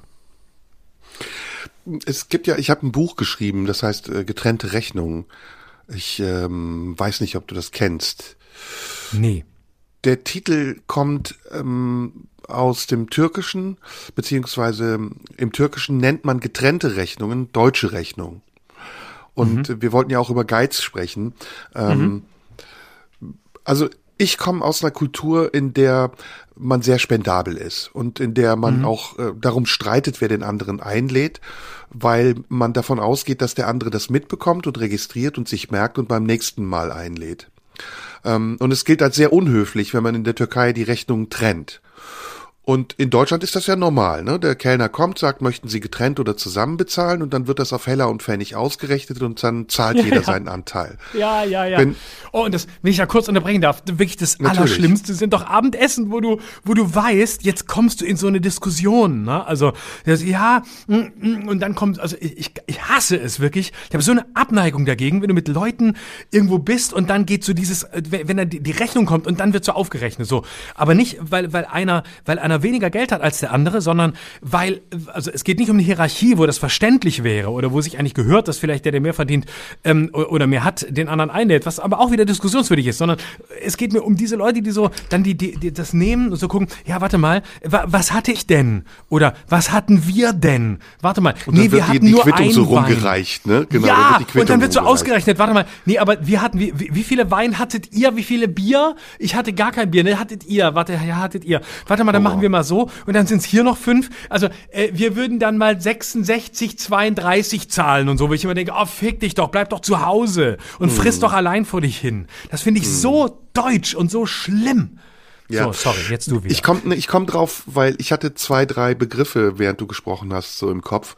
Das eine ist, dass ich dich fragen wollte, ob du Geld angelegt hast oder Geld anlegst. Und das andere wollte ich wissen, ähm, ob du Prinzipien hast mit Geld. Und so kam ich drauf. Aber erstmal die Frage vielleicht an dich, bevor ich dir erzähle, warum ich das gefragt habe. Hast du Prinzipien mit Geld? Also, also wie zum Beispiel. Habe. Hm, ja, wie zum ja. Beispiel das, was wir gerade besprochen haben. Ne? Wenn ich irgendwo hingehe mit Leuten, dann lade ich ein. Oder ich werde eingeladen, aber ich zahle nicht getrennt. Das wäre so ein Prinzip. Genau, also nee, da hab, ich habe da keine Prinzipien. Ich bin da, ich lasse mich da komplett auf die Situ äh, Situation ein. Ich finde auch nicht immer, äh, ich finde auch gar nicht, dass man das immer eine Seite die andere einladen muss oder dass es irgendwie selbstverständlich ist oder dass, dass das kein Thema sein sollte. Ich finde es sogar gut, wenn wenn wenn wenn Geld ein Thema ist. Aber ich ich finde es einfach, ich mag es, wenn man es entspannt hält und sagt so, was ich habe zum Beispiel Leute, da ist es so, dass das da, da trifft man sich und es lädt immer der eine den anderen ein. Und ähm, mhm. ich habe zum Beispiel einen Freund, da treffen wir uns immer ähm, in einem in, in einem bestimmten äh, Bezirk in Berlin und wenn wir und bei demjenigen, bei dem man sich in der Nähe trifft, der lädt den anderen ein. Das ist zum Beispiel ein Prinzip. Bei anderen ähm, sagt man dann, äh, was weiß ich, da lade ich ein oder man lädt sich mal gegenseitig ein oder man macht halb halb. Irgendwie so. Also ich bin da, ich habe da überhaupt gar keine, gar keine Prinzipien. Es sind dann eher so ethische Fragen, die mich so beschäftigen. Also eben zum Beispiel, wenn du weißt, ähm, dass du jetzt zum Beispiel mit jemandem essen gehst, der bedeutend, von dem du weißt, der hat mehr Geld als du oder umgekehrt, du hast mehr Geld als der oder die. Wie ist es dann? Ähm, äh, hat man dann im Falle, dass der andere mehr Geld hat, hat man dann so, ein, so eine Situation von, naja, eigentlich sollte der mich jetzt einladen, warum macht der 50-50? Ist der geizig? Oder die umgekehrte Frage, wenn du weißt, dass du mehr Geld hast als derjenige, mit dem du essen gehst, fühlst du dich dann verpflichtet, den einzuladen? Oder wäre die Einladung eigentlich eine Degradierung, weil du ja unterstellst, mhm. über ihn etwas zu wissen, was du sicher gar nicht weißt, beziehungsweise wertest du denjenigen dadurch herab, dass du bezahlst, weil du ihm das Gefühl gibst, hey, du kannst es dir sowieso nicht leisten. Mhm. Ja, das, ähm, das sind ganz viele Fragen auf einmal. Also, mh, mm, mh, mm, sagen wir mal so, Geld ist ja relativ. Der, der Wert von Geld ist relativ. Manchmal kann man unglaublich kniepig sein und sich darüber ärgern, dass etwas zu teuer ist und man sagt, das ist es gar nicht wert. Und manchmal kann man fast schon verschwenderisch sein und sagen, ich will das aber haben. Ne? Und die mhm. Gratwanderung zwischen dem, was man sich leisten möchte und dem, was man nicht bezahlen will, die ist, das ist eine sehr schmaler, ein sehr schmaler Grad, auf dem man da manchmal wandert. Was das Bezahlen für andere angeht, gilt bei mir das Prinzip, wenn ich merke, dass der andere selbstverständlich davon ausgeht, dass ich ihn einlade, lade ich ihn nicht ein. Mhm. Aber wenn ich ihn einladen möchte und ich weiß, dass er beim nächsten Mal, weil er ein aufmerksamer Mensch ist, sich daran erinnert, dass ich gezahlt habe, dann ist das für mich überhaupt kein Problem. Aber ich achte darauf. Also wenn ich das zwei, mhm. dreimal mache und ich merke, hör mal, dieser Typ, ich habe zum Beispiel einen Freund, ich nenne ihn mal nicht namentlich hier, der ist extrem geizig und der rechtfertigt sich seinen Geiz auch immer durch das Argument, dass er denkt, ich hab's ja, ne? Serda hat ja das Geld, deswegen ist es mein Recht, mein Geld zu sparen. Und immer bevor die Rechnung kommt, verschwindet der aufs Klo. Und ist ah. einfach weg. Ne? Und, und manchmal sagt er sogar, ach, ich habe mein Portemonnaie vergessen. Und wir sind irgendwann drauf gekommen, dass das eine Masche ist, also wir im Freundeskreis, und dann haben wir den echt auflaufen lassen. Und dann ah, haben wir ah, wirklich ja. gesagt, wir zahlen unsere Rechnung getrennt, weil ich sehe es nicht ein, ja. dass jemand permanent sich darauf verlässt, dass ich genug Geld habe, um ihn einzuladen. Na klar. Ne? Dann gibt's aber mhm. natürlich noch andere Varianten. Also was ich eben meinte mit sich etwas leisten wollen. Äh, der größte Vorteil an Geld und an, an, an Wohlhaben ist ja, dass man Entscheidungen anders treffen kann, weil man mehr Möglichkeiten mhm. hat. Und mhm. eine Entscheidung, die ich zum Beispiel mit mehr Geld gerne treffe, ist, wenn ich Langstreckenflüge mache, First Class oder Business Class zu fliegen. Äh, es gibt da die Möglichkeit zum Beispiel am Gate, wenn man irgendwo hinfliegt, nach Kanada, Amerika, ich bin mal nach äh, Mauritius geflogen, zu fragen, sind noch Plätze in der Business Class frei und dann zahlt man 300, 400, 500 Euro Aufpreis und es lohnt sich wirklich. Also du hast einen ganz anderen Flug, du hast einen ganz anderen Service, dein Gepäck ist Priority. Also das ist das, das ist zum Beispiel Geld, das gebe ich gerne aus. Aber wenn ich äh, weiß, ich könnte eine Birne kaufen, die kostet mich jetzt normalerweise 19 Cent und jemand, oder äh, besser, ein Corona-Test. Ja, ich hm. kaufe den für 99 Cent und drei Wochen später kostet der gleiche Test 7,99 Euro. Dann werde ich sauer. Und das sind zwar mhm. nur sieben Euro Differenz, aber du merkst halt, dass da jemand dich über den Tisch zieht, dass er dich verarscht, ja. weil er weiß, du brauchst ja. das. Das gleiche, und das kann man jetzt größer spielen, äh, ist mit den Banken gerade. Ne? Die EZB, die ja mit dem Leitzins hin und her pendelt und nicht weiß, ob sie ihn erhöhen oder lassen soll, die will, dass unser Erspartes in Umlauf kommt. Die Menschen haben viel mhm. gespart und durch Corona sparen sie noch mehr, weil sie Angst um ihre Existenz haben. Und die Banken, die sind natürlich ganz hinterhältig, die wollen an dieses Geld dran. Und was machen sie? Sie bestrafen Erspartes, indem sie Strafzinsen, also Verwahrgeld, wie sie es nennen, aufrufen. Du zahlst mhm. 0,5 Prozent Zinsen für Guthaben bis zu einer bestimmten Summe. Und sie machen die Darlehen günstiger. Das heißt, sie wollen, dass du dich verschuldest, indem sie das Verhältnis zwischen Darlehen und, und ähm, Zinsen, die du für Erspartes bekommst, ungleicher machen. Und das ist zum Beispiel eine totale Schweinerei. Da bin ich mega geizig. Also da mhm. würde ich wirklich jeden Cent, den ich der Bank schenke, drehe ich da zweimal um und sag lieber, ich ziehe das Geld ab, ich lege es an, ich verstecke es oder leg's mir unter das Kopfkissen, kommt ja auch noch die Inflation dazu, als dass dass ich denen wirklich nur einen einzigen Cent schenken würde. Also mhm. es gibt ja. ganz unterschiedliche Werte und Relationen. Ja, da ist ja auch die Psychologie des Geldes so interessant. Ne? Also da, da kann man ja wirklich auch viel lernen. Das ist ja letztlich ein, letztlich ist ja Geld ein psychologisches Thema. Also es, aber es, es sind zwei Teile. Es gibt, es ist letztlich, in erster Linie ist es mal äh, ein, ein theologisches Thema, denn im Grunde ist Geld ja eine Übereinkunft, ähm, eine Glaubenssache. Ne? Es ist im Grunde eine Verabredung, dass sich Gesellschaften oder eine Gesellschaft äh, überredet äh, oder nicht überredet, sondern ähm, darauf einigt, darin übereinkommt, dass man mit Geld bezahlt. Man könnte ja auch mit anderen anderen Dingen bezahlen. Gibt, gibt ja viele Tauschmittel. War ja auch nicht immer das Geld in der Geschichte. Gab ja auch ganz andere. Und dann einigt man sich darauf, okay, wir tun es, unser Tauschmittel ist das Geld. Und das heißt, es ist im Grunde etwas, woran man glaubt. Ne? Man glaubt an eine, man glaubt daran, dass das Geld einen Gegenwert zu dem hat, was man haben möchte. Und es ist eine Übereinkunft, die man jederzeit ändern könnte. Es gibt ja auch Visionen von geldlosen äh, Gesellschaften, wo Geld gar keine Rolle mehr spielt, wo man eben eher mit anderen Tauschmitteln arbeitet und so weiter. Also insofern ist ja, ist ja Geld Welt ein theologisches Thema, aber vor allem auch ein psychologisches. Ne? Nämlich, weil es ans, ans Innerste geht, nämlich an das, was die Psychologen Verlustaversion nennen, nämlich Angst vor Verlusten, also Risikoscheu, Angst davor, Geld zu verlieren oder eben äh, emotional zu werden, weil man eben äh, zum Beispiel Geld verliert, das man nicht verlieren will. Und da ist das, was du beschreibst, ja das schönste Beispiel. Also die Bank, ähm, bei der ich Geld habe, nimmt mir einfach nur Geld weg, weil ich nicht bereit bin, das Geld so in Umlauf zu bringen, wie die, wie die Bank das gerne hätte. Weil ich zum Beispiel vielleicht eine Verlustaversion habe oder weil ich durch Corona verunsichert bin und nicht weiß, wie geht's weiter, ähm, werde ich viel arbeiten können oder nicht, also spare ich. Und weil ich ein Sparer bin, möchte ich das Geld auf der Bank liegen haben und nicht irgendwie investieren. Und das wird mir dann weggenommen. Das ist das klassische Beispiel dafür, dass man, dass man wütend wird und dass man sich eben äh, letztlich, dass man, dass man Verluste hinnehmen muss, die man niemals selbst hervorgerufen hätte und für die man auch ähm, keine Verantwortung hat, sondern ausschließlich eine wie eine übergeordnete Macht, wie ein Gott quasi, wie so eine, eine, eine nehmende, kleptokratische Hand, die einfach etwas nimmt von dem, was man sich selbst, ähm, selbst erarbeitet hat. Und ähm, das kann ich total verstehen, dass einen das, dass dich das ärgert. Das ist, das ist ja in ganz vielen Bereichen so, wie wenn man eben sieht, okay, irgendwas ist teurer geworden oder irgendwas hat plötzlich, soll plötzlich einen ganz anderen Wert haben, obwohl sich im Grunde gar nichts, gar nichts geändert hat. Hm. Das ist interessant. Du sprichst gerade so ein bisschen auch die Geschichte des Geldes und der Banken an. Und Geld hat ja in seinem Ursprung die Funktion gehabt, in Agrargesellschaften Zahlungsmittel zu sein. Und das war nicht das Geld, was wir heute haben, das geprägte Geld aus Edelmetallen, sondern das waren Vieh oder Getreide oder sonstiges, was die Menschen hatten, was sie besaßen, um damit eben Tauschhandel zu betreiben.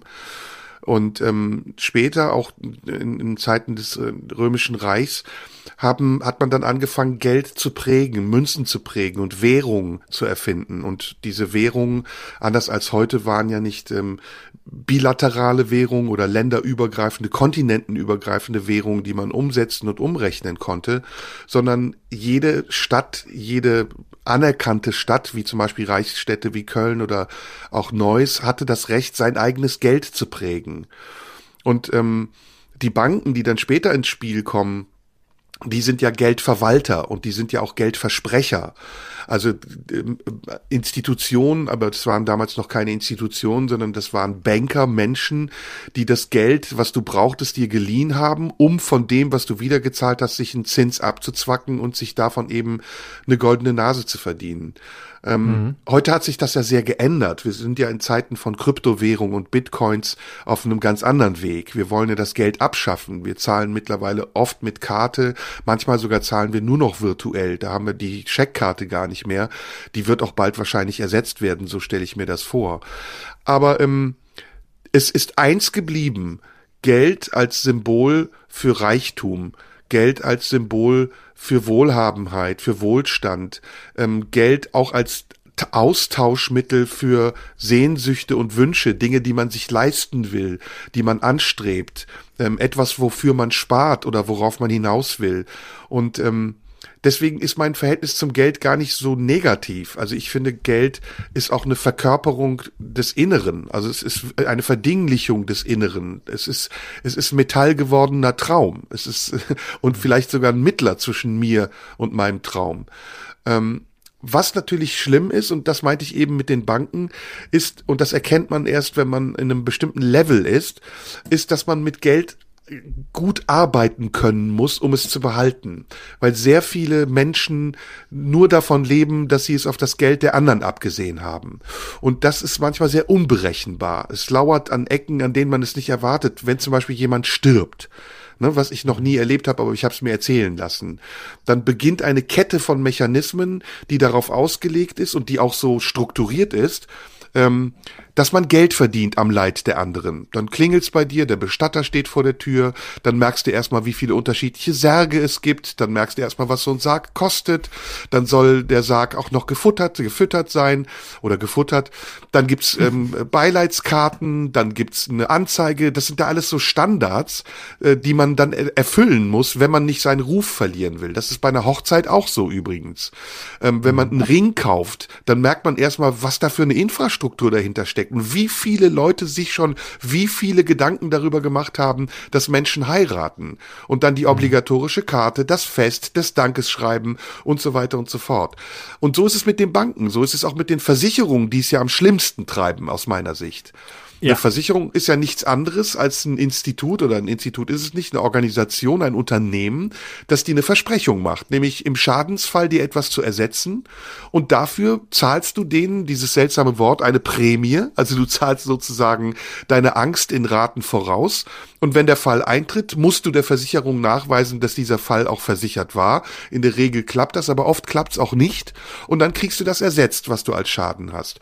Aber mhm. Versicherungen, guck dir mal die Gebäude an, sind unglaublich reich und das nicht ohne Grund, weil sie eben mit staatlicher Unterstützung, es gibt ja eine Versicherungspflicht in bestimmten Bereichen, wie zum Beispiel bei der ähm, Kfz-Versicherungspflicht, ähm, so verdienen die sich dann eine goldene Nase und sind die reichsten Unternehmen, die wir hier in dieser Republik haben. Und das kommt ja aus der Schifffahrt. Ich weiß nicht, ob ich dir das mal erzählt habe um den Klugscheißmodus hier unendlich auszureizen. Na, die Hapag-Lloyd. Mhm. Habe ich auch gleich. Ähm, auf den Klugscheißmodus will ich auch gleich nur einzahlen. Keine super, Sorge. Lass uns klugscheißen, Leute. Ja. Na, die Hapag-Lloyd ist eine der ersten Versicherungen gewesen, die Schiffe versichert hat. Schiffe haben mhm. ja Güter transportiert und waren gefährdet durch Sturm, durch Seegang, durch Unwetter. Und um denjenigen, die auf diesen Schiffern, Schiffen ihre Güter transportieren ließen, eine Garantie dafür zu geben, dass sie keine Verluste machen, wurden Versicherungen gegründet. Und daher kommt auch das Versicherungswesen und hat sich eben bis zum heutigen Tage gehalten und eigentlich bis zur Perversion entwickelt. Wenn du heute mhm. mit einem Versicherungsmakler sprichst, dann ist das erstmal ein sehr lustiges Gespräch, weil diese Versicherungsmakler auch alle irgendwas ganz Schmieriges an sich haben. Ich weiß nicht, warum das so sein muss. Aber ja. dann gibt's eine Gebäudeversicherung, dann gibt's eine Hausratversicherung, eine Haftpflichtversicherung, eine Diebstahlversicherung. Die gilt aber nur für Diebstahl von äh, irgendwelchen bestimmten Gegenständen, nicht für Fahrräder. Die Gebäuderatsversicherung mhm. gilt nur für das und nicht für Sturm und Hochwasser. Also das ist wirklich unfassbar, was da sich für einen Markt geöffnet hat. Und ich finde das, meinte ich ja eben, ganz schlimm. Ich finde das auch, was die Banken machen, ganz schlimm. Bankenkritik ist so ein bisschen kommen, okay.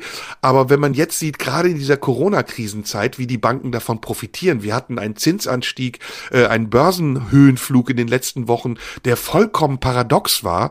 Also parallel zu einer Krisensituation, in der die Menschen um ihre Existenz bangen, ganze Branchenzweige zugrunde gehen, machen die Leute an der Börse die dicke Kohle. Und ähm, das ist jetzt ein bisschen, hat ein bisschen bisschen gewackelt die letzte Woche, weil, wie gesagt, die EZB den Leitzins erst senken wollte, dann aber stabilisiert hat. Aber trotzdem ist das ganz schlimm. Ich finde es pervers, das zu sehen. Hm. Ja, also es gibt schon ähm, ganz viel Perverses, was mit, mit Geld gemacht wird. Also da will ich jetzt auch noch ein bisschen klug scheißen. Also wenn man sich nur Bitte. anguckt, gerade bei, bei, den, bei den Banken zum Beispiel. Ich weiß nicht, ob, ob du wusstest, dass ich glaube, bis zum Jahr 2008 war es so, dass ähm, die Mitarbeiter der äh, Deutschen Bank ähm, Besuche im Puff abrechnen konnten. Und ja, zwar das ganz ich. offiziell. Ja. Ne? Also äh, das ist, es gibt ja auch einen Zusammenhang zum Beispiel, warum die meisten äh, Bordelle äh, ganz in der Nähe von Bankenvierteln sind. Und zwar weltweit. Ähm, also das heißt, äh, dass, dass äh, das Geld und Geld und Sex hängen eng zusammen. Nicht nur hinsichtlich des Themas Prostitution, aber das hat eine ganz enge, das hat eine ganz enge, enge Verbindung. Und ähm, der, es gibt einen, einen schönen Satz von einer Kulturwissenschaftlerin Christina von Braun, die, die mal gesagt hat oder, oder geschrieben hat, ähm, der, der weibliche, die Frau hat kein Geld, die Frau ist das Geld. Ne? Also der weibliche Körper ist das Geld. Ne? Und ähm, das ist eine total spannende Analyse von einer, von einer feministischen äh, Kulturtheoretikerin, die sich sehr viel mit dem Thema beschäftigt hat. Und das kann man in ganz vielen Bereichen sehen. Also man kann es zum Beispiel auch sehen, dass es bei der Deutschen Bank bis in die Nullerjahre hinein die Möglichkeit gab, äh, auf Tote zu wetten. Die hießen Celebrity Death Pools. Du konntest wetten auf Prominente, ähm, wer stirbt wann. Du hattest dann wirklich so ein Ranking. Ich habe mir das mal angeguckt. Also du hast dann konntest dann, ich weiß nicht, ob es dies noch gibt, müssen wir jetzt mal gucken. Ähm, aber es gab es bis, bis vor ein paar Jahren. Da konntest du einfach wetten auf Prominente, die, die sterben. Und da wurde einfach gewettet, wer ist wie krank, wer hat welche Krankheiten Krankheiten, egal welchen Alters, also nicht nur die Alten, wo man sagt, okay, demnächst wird er wahrscheinlich sterben oder sie, sondern auch Leute, die krank waren, äh, die Krebs hatten, die sind sofort im Ranking gestiegen, ganz nach oben, wenn bekannt wurde, irgendein Prominenter hat Krebs, stieg der nach oben, du hast drauf gewettet und wenn der starb, der gerade ganz oben im Ranking war, konntest du richtig Geld verdienen. Ne? Also ähm, Egal was, was das Schicksal dahinter war.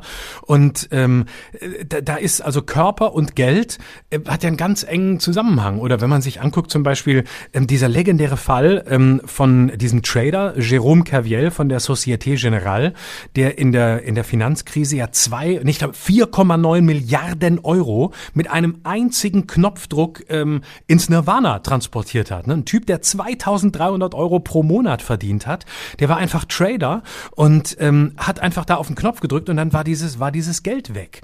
Und einer der Mitauslöser, wenn auch der, der kleineren, der, der Finanzkrise.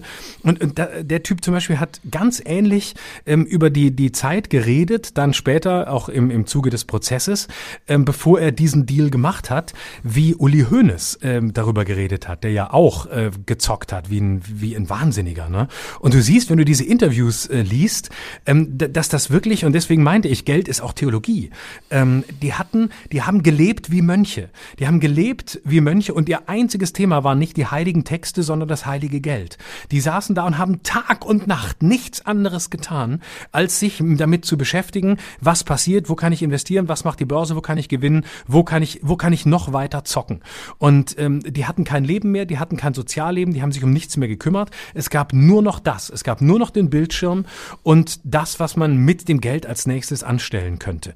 Und ähm, da sieht man, dass das auch so eine, ja, das hat einen Suchtfaktor. Das hat auch wirklich so einen, das hat so einen Faktor von, ich übergebe mich komplett diesem Thema. Also, das heißt, ich lebe nur noch für Geld, mit Geld und, und um Geld. Und nicht umsonst sagt man auch in der, in der, in der, in den Kulturwissenschaften zum Beispiel die, die sehr einheitliche Kleidung von Bankern, also diese Anzüge, meistens schlecht sitzend, ähm, die sehen ja alle gleich aus. Banker haben ja alle die gleichen Anzüge. Ne? Es ist, ist alles von der Stange, ist alles C und A oder was weiß ich was.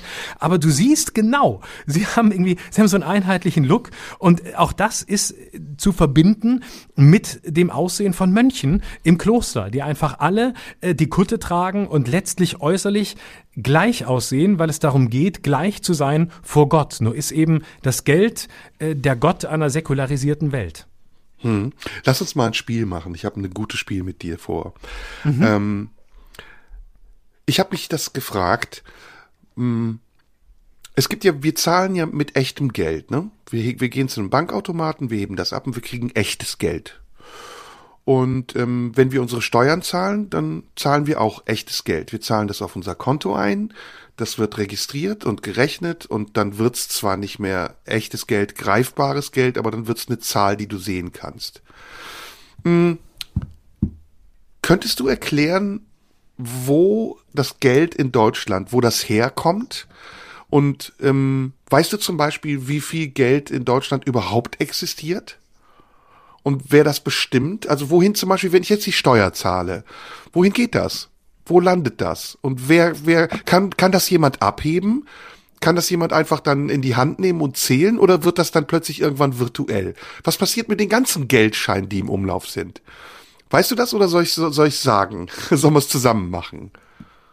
Also ich würde jetzt mal eine, eine These wagen. Ähm ich bin nicht sicher, ob die in dem Zusammenhang stimmt, aber ich würde sagen, dass dieses gesamte Geld ähm, sofort von den Banken benutzt wird, damit sie damit arbeiten können. Das wird also in irgendeiner Form reinvestiert, sodass die Banken weiter damit Geld verdienen können. Das wäre, das wäre meine, das wäre meine These. Also das wird. Was meinst du, wie viel Vermögen, wie viel Geld hat Deutschland? Wie viel Privatvermögen? Boah. Oh, ich glaube, es ist unfassbar viel, aber ich, ich weiß die Zahl nicht. Ich könnte jetzt schätzen und ich würde wahrscheinlich ich würde total, ja, ich liege mit Sicherheit komplett daneben. Und ich weiß es nicht. Hunderte Milliarden, würde ich sagen. Wahrscheinlich mehr. 16,4 Billionen. Wie viel? 16,4 Billionen 2021. 16,4 Billionen. Das, das, sind wie viele Milliarden dann? Das sind dann 100. Also 100 eine Billion sind 100 Milliarden, 16 sind, ja, mal 16 sind 1600 Milliarden. Ja, das ist okay. viel, ne? Ja, ich hätte jetzt, viel. ich hätte jetzt nicht, also nicht 1600 Milliarden hätte ich nicht geschätzt. Ich hätte jetzt 6 bis 800 Milliarden oder was. Hätte ich jetzt einfach mal getippt. Aber so, so und woher kommt das Geld? Wie setzt sich dieses Geld zusammen? Wo ist das Geld? Von den Nazis. Nein. Also ein Teil des Geldes liegt in Gold. Das ist das Staatsvermögen, das in mhm. Gold zurückgehalten wird. Das ist ein Teil. Der genau. andere Teil. Deswegen ist ja auch, deswegen sagt man ja auch, Gold ist die beste Investition, die du tätigen kannst. Das ist genau. total sicher. Deswegen sagt man, geh, wenn, wenn du keine Risiken angeben willst, wenn du sehr konservativ bist, aber möchtest, möchtest äh, mit deinem Geld irgendwas machen, geh in Gold. Ganz beliebter Ja. Satz. Also wir, wir sagen ne, vorweg mal zur Sicherheit, wir wissen es nicht wirklich genau. Wir werden bestimmt auch wieder korrigiert werden, aber wir, wir versuchen es mal, wie viel wir wissen. Der zweite genau, und wenn Teil, wir korrigiert werden, werden wir nächstes Mal nicht sagen, dass es falsch war. ja, versprochen. Der zweite Teil sind die Steuereinnahmen, also das, was die Bürger des Staates erwirtschaften und dem Staat zurückgeben. Die landen, soweit ich weiß, eher bei den Ländern als beim Bund. Weil man zahlt Okay, Steuern ja, nicht an den Bund, stimmt. man zahlt es an das Klar. Land. Steuern, Denkfehler von mir, weil äh, geht ja an den Staat und äh, da- das ist ja kein Geld, was die Banken, womit die Banken direkt, äh, zumindest nicht direkt arbeiten können. Das geht ja an Ja. den Staat. Denkfehler, Ich- direkt verstanden. Ich glaube, sie gehen sogar auch an die Kommunen. Also ich weiß nicht, wie die Steuer sich aufteilt, aber der Staat hat ja auch Ausgaben. Wenn der Staat zum Beispiel eine Autobahn baut oder wenn er Brücken saniert, dann kommt das Geld ja irgendwo her. Das muss ja irgendwo So sein. dreckig wie das, so dreckig wie das bei mir in Berlin ist, hat Berlin hat keine Ausgaben, mein Freund. Berlin hat keine Ausgaben für nichts. Ja. Dann gibt's ja auch so Sachen wie äh, Staatsanleihen. Das heißt, der Staat leiht sich auch Geld, weil er nicht sein eigenes Geld anzapfen will. Und je nachdem, wie solvent der Staat ist, also wie er im Ranking steht, leihen ihm andere oder Leute, die Staatsanleihen kaufen, lieber Geld oder nicht so gerne. Ist auch interessant, ne? Dann gibt's die Inflation, das heißt, das Teurerwerden der Ware, das vermindert den Wert des Geldes und hat etwas damit zu tun, dass je mehr Ware, warte mal, wie kommt die Inflation zustande? Das ist die, das ist die Quantität und die Zeit, ne? Die das beeinflusst. Ja, also Je mehr Geld in Umlauf kommt. Staaten können ja Geld drucken. Staaten können ja sagen, wir haben jetzt nicht mehr genug Geld in der Kasse, wir drucken jetzt einfach mehr Geld. Und je mehr Geld in Umlauf kommt, desto weniger Wert hat es.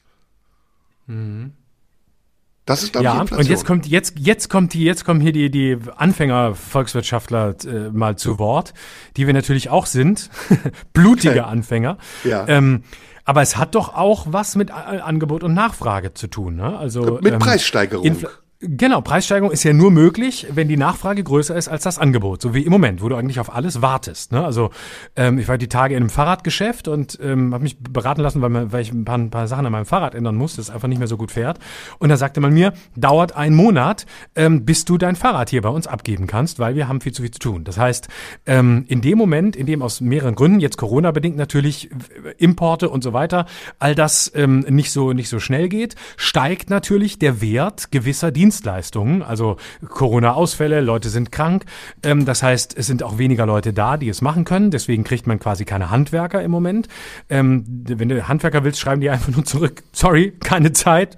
Ruf jemand anderen an und bemühen sich noch nicht mal drum, einen Termin irgendwann zu machen, weil sie gar keine Termine mehr frei haben. Das heißt, in dem Moment, in dem quasi das Angebot aus irgendeinem Grund bedeutend niedriger ist als die Nachfrage, ähm, wird, wird das Geld, ähm, gibt es eine, eine Steigerung ähm, des, des Geldwerts und dadurch äh, kommt es dann zur, zur Inflation, zur Teuerung. Nee, es, Habe ich es das ist richtig einfacher. verstanden? Nee, es ist was? einfacher. Ich glaube, es ist einfacher. Also Inflation ist, ist erstmal die Steigerung der Geldmenge, die man in Umlauf bringt und damit das steigende Preisniveau. Also ganz Mhm. einfach, wenn der Wert des Euros sinkt, ne, kannst du dir für einen Euro weniger kaufen, als wenn der Euro stabil ist. Ne? Du hast Mhm. die Inflation entwertet den Euro so sehr, dass du für einen Euro nicht mehr, äh, keine Ahnung, bei Sanifair aufs Klo gehen kannst, sondern du müsstest zwei Euro zahlen dafür. Genau. Das ist letztendlich Deswegen- ganz einfach gesagt Inflation. Genau. Genau, und deswegen haben wir, deswegen haben wir uns an der, an der deutsch-schweizerischen Grenze in meiner Kindheit auch immer wahnsinnig gefreut, wenn der Franken schlecht stand, weil dann wussten wir immer, jetzt können wir endlich mal in die Schweiz fahren und die halbe Schweiz leer kaufen und das ganze Zeug kaufen, was wir uns sonst in Deutschland nie leisten konnten oder was wir immer als völlig überteuert wahrgenommen hatten, was aber eine geilere Qualität hatte als in Deutschland. Also es gab nichts Geileres als Phasen, in denen wir sagten, Inflation, der Franken ist schlecht, fahr rüber nach Basel, kauf die Stadt leer. Pass auf, jetzt gibt's aber was total Interessantes. Das kann man jetzt aufs Privatleben übertragen. Ähm, der Staat verschuldet sich ja, ne? Also Lindner von der FDP hat ja sozusagen, äh, boah, sozusagen, fuck, ich wollte es nie mehr wieder sagen, jetzt habe ich schon wieder gesagt.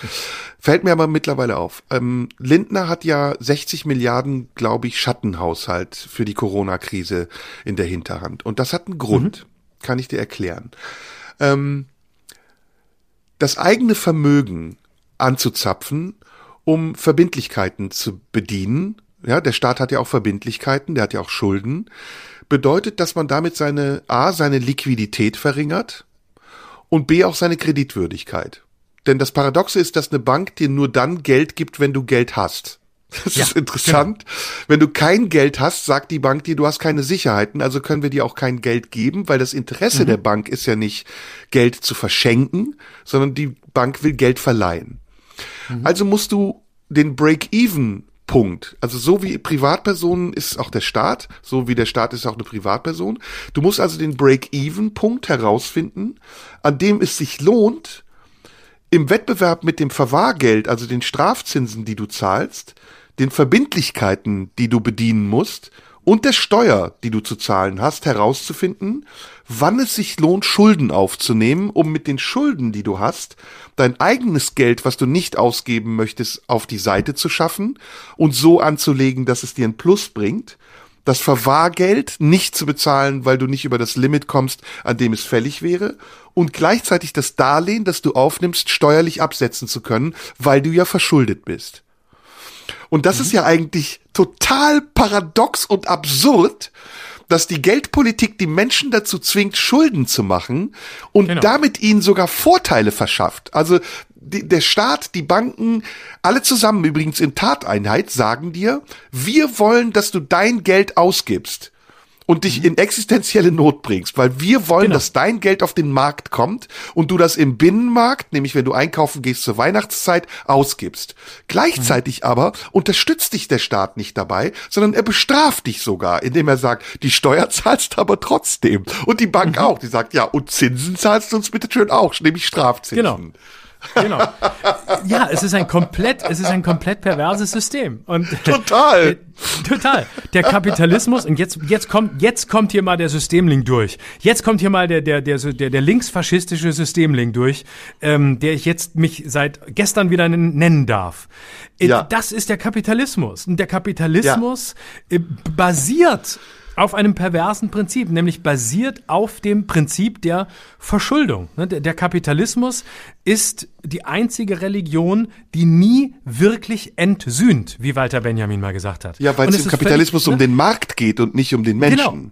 Genau, und es geht überhaupt nicht darum, irgendwann mal, also in, in sonst in jeder Religion gibt es ja ähm, Modalitäten des der Entsühnung, ne? Des, also was weiß ich, im Christentum äh, ist es eben in, in der katholischen Kirche die Beichte oder was auch immer oder so und so viel Vater unser und dann wirst du entsühnt und ähm, dann bist du deine Schuld und damit auch letztlich deine deine Schulden, wenn du viel Schuld hast, los. Im Kapitalismus aber gibt's das nicht. Du sammelst eigentlich immer nur weiter Schulden an und ähm, äh, sorgst eigentlich dafür, dass du dich weiter verschuldest und weiter schuldig wirst. Ein anderes Prinzip gibt es nicht. Hm.